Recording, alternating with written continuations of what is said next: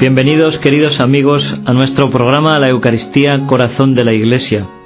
Desde las ondas de Radio HM seguimos presentando la carta que nos ha entregado el Papa Juan Pablo II. Hemos venido desarrollando en otros programas los capítulos primero y segundo de esta carta. Hoy vamos a continuar con los números finales del capítulo segundo, donde el Santo Padre nos presenta la necesidad de que la Eucaristía sea bien celebrada.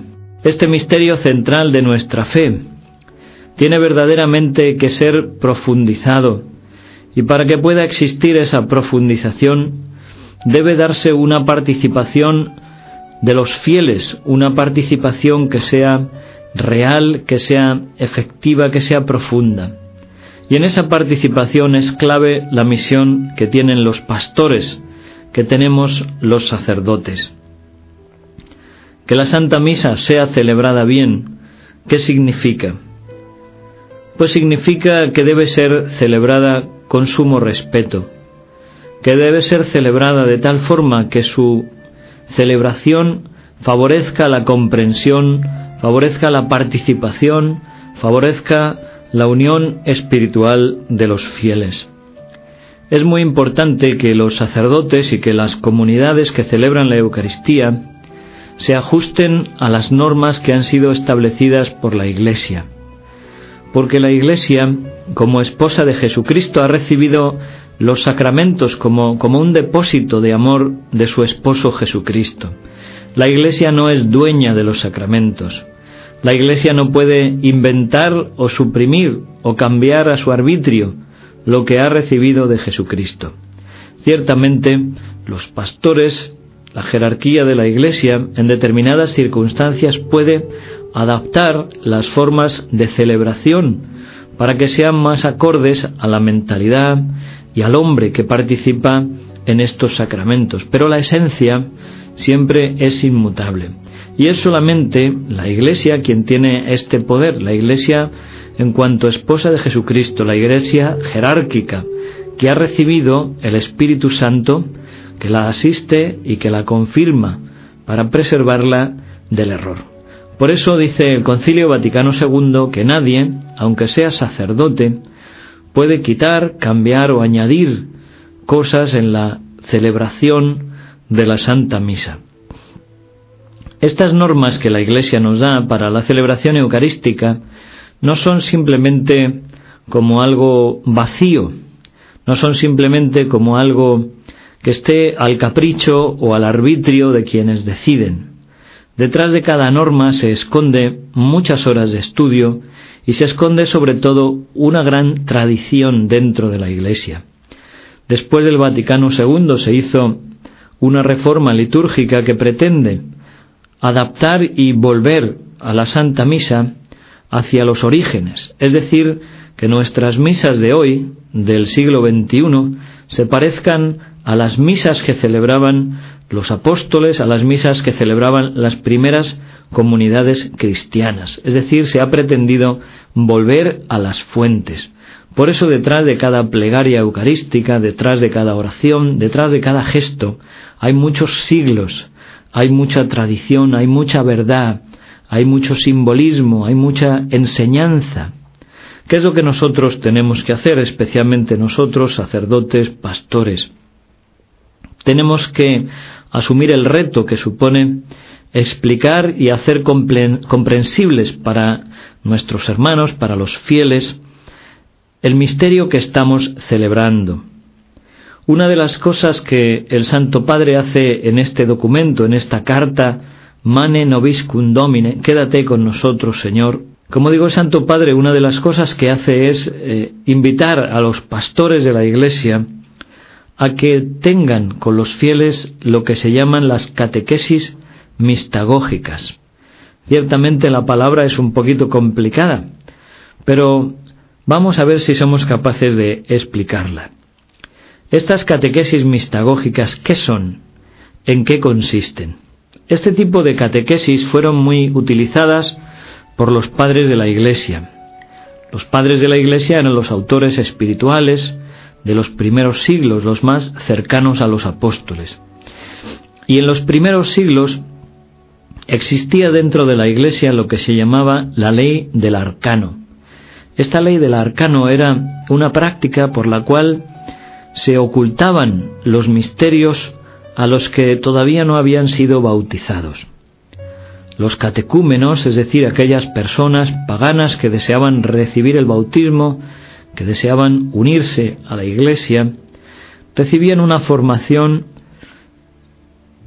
inicial, pero no llegaban a poder participar plenamente de los misterios de la Eucaristía. Ellos podían asistir solamente a la proclamación de la palabra de Dios, a la humilía, pero después, cuando llegaba el momento de la consagración, tenían que abandonar el templo. No se consideraba oportuno que tuviesen acceso a la plenitud de todo el misterio. Y después de haber recibido el bautismo, cuando eran admitidos plenamente a la celebración eucarística y a la participación en los sacramentos, los pastores de la Iglesia, los obispos, se dedicaban sobre todo a explicarles los ritos que habían recibido, a explicarles el significado de cada gesto que componía la celebración del sacramento, y cómo a través de esos sencillos gestos, palabras, acciones, se realizaba algo muy profundo. Actuaba el poder de Dios y cómo en esa sencillez Dios seguía santificando a su pueblo. Pues estas catequesis mistagógicas que hacían estos primeros obispos, el Papa nos invita a que también hoy los sacerdotes las practiquemos. Es decir, que los sacerdotes podamos ayudar a nuestros hermanos, a los fieles, para que comprendan más profundamente lo que estamos celebrando, para que comprendan la riqueza de símbolos, la riqueza de gestos que está implícita en la celebración de la Eucaristía y de los otros sacramentos, pero especialmente en esta participación en la Santa Misa. Muchas veces los sacerdotes podemos tener la tentación, tremenda tentación y tremendamente equivocada, de rebajar la Santa Misa, de rebajar los ritos, de hacerlos como tan humanos, como tan comprensibles, que los vaciamos de sentido, porque han perdido todo el simbolismo sagrado que ellos tenían. ¿Cuál debe ser entonces la actitud correcta que tenemos que tener los pastores? Pues la actitud correcta debe ser precisamente la de elevar el conocimiento de nuestros hermanos, es decir, ayudarles a participar a través de nuestras explicaciones en la profundidad de lo que estamos celebrando, de que aquellos gestos, aquellos símbolos que el sacerdote hace y realiza, no sean para ellos algo desconocido, algo sin sentido, algo que no logran entender y que por lo tanto pues se aburren o les parecen gestos vacíos, sino que detrás de cada gesto si el sacerdote es capaz de explicarlo y de llevarle a los fieles a una mayor profundidad en su participación en la Santa Misa, como digo, estos hermanos nuestros son capaces de participar mucho más intensamente en lo que se está celebrando. El Santo Padre invita también a que se estudien y se conozcan bien lo que son las normas de la celebración eucarística esas normas que están contenidas en el misal romano. Al comienzo del misal la Iglesia nos ha dado una parte que se llama ordenación general del misal romano y en ella están recogidas pues las reglas a través de las que debe celebrarse la Santa Misa. Como explicaba ya antes, estas reglas no son fruto del arbitrio o del capricho, sino que pretenden también mantener la unidad de la fe en la Iglesia. Hay un adagio, una frase, una sentencia muy popular y muy importante que la Iglesia ha mantenido siempre. Y es esta, en latín, lex orandi, lex credendi. ¿Cuál es el significado de esta frase? Pues el significado de esta frase precisamente es que la Iglesia cree según ora. Es decir, nuestra forma de orar manifiesta nuestra fe. La celebración de la liturgia de la Iglesia expresa lo que la Iglesia cree. De tal forma que si alguien de forma inconsciente comenzase a cambiar la forma de orar de la Iglesia, la forma de celebrar los sacramentos, la forma de celebrar la Santa Misa corre el gravísimo riesgo, el gravísimo riesgo de deformar la fe de la Iglesia, de deformar y de alterar lo que es el depósito de la fe, lo que la Iglesia ha recibido de Cristo como un tesoro que debe custodiar. El Santo Padre en la carta encíclica que escribió sobre la Eucaristía, Eclesia de Eucaristía, la Iglesia vive de la Eucaristía, ese es el título en español, señala cómo es un acto de amor por parte de un sacerdote, un acto de amor a la Iglesia, el ser fiel a las normas que la Iglesia establece para la celebración de la Santa Misa. Es un acto, dice el Santo Padre, silencioso pero elocuente, un acto de comunión, un acto de humildad, un acto de obediencia y sobre todo, como digo, un acto de amor a la Iglesia por mantener, por custodiar y por hacer vivo y fecundo ese depósito que también hemos recibido.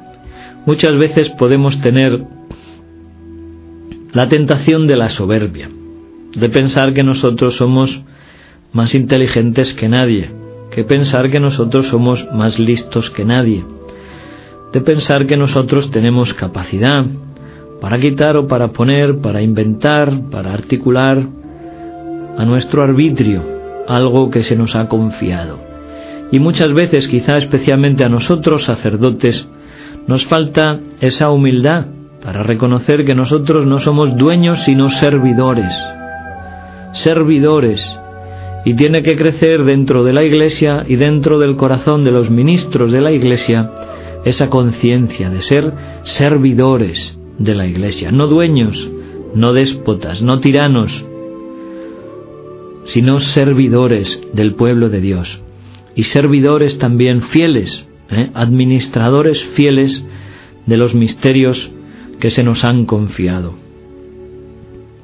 Si nosotros somos capaces de profundizar y de ayudar a nuestros hermanos a descubrir toda la riqueza que se encierran en los signos sacramentales que celebramos, ciertamente la participación en la Santa Misa y en la Eucaristía será mucho más rica, mucho más profunda, mucho más viva. Por eso no se trata de rebajar, no se trata de simplificar, no se trata de cambiar inventando nuevas cosas, se trata de ayudar a descubrir la profundidad y la riqueza inmensa de lo que tenemos entre las manos, especialmente con una fe viva.